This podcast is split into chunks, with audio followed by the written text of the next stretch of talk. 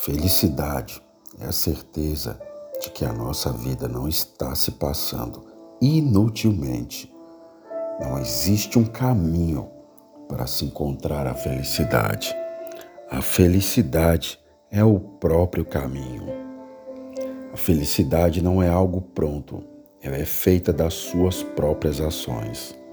Felicidade é algo que entra em nossa vida por portas que nem nos lembramos de ter deixado abertas. Felicidade é uma escolha e não um resultado. Ninguém te fará feliz a não ser que você decida ser feliz.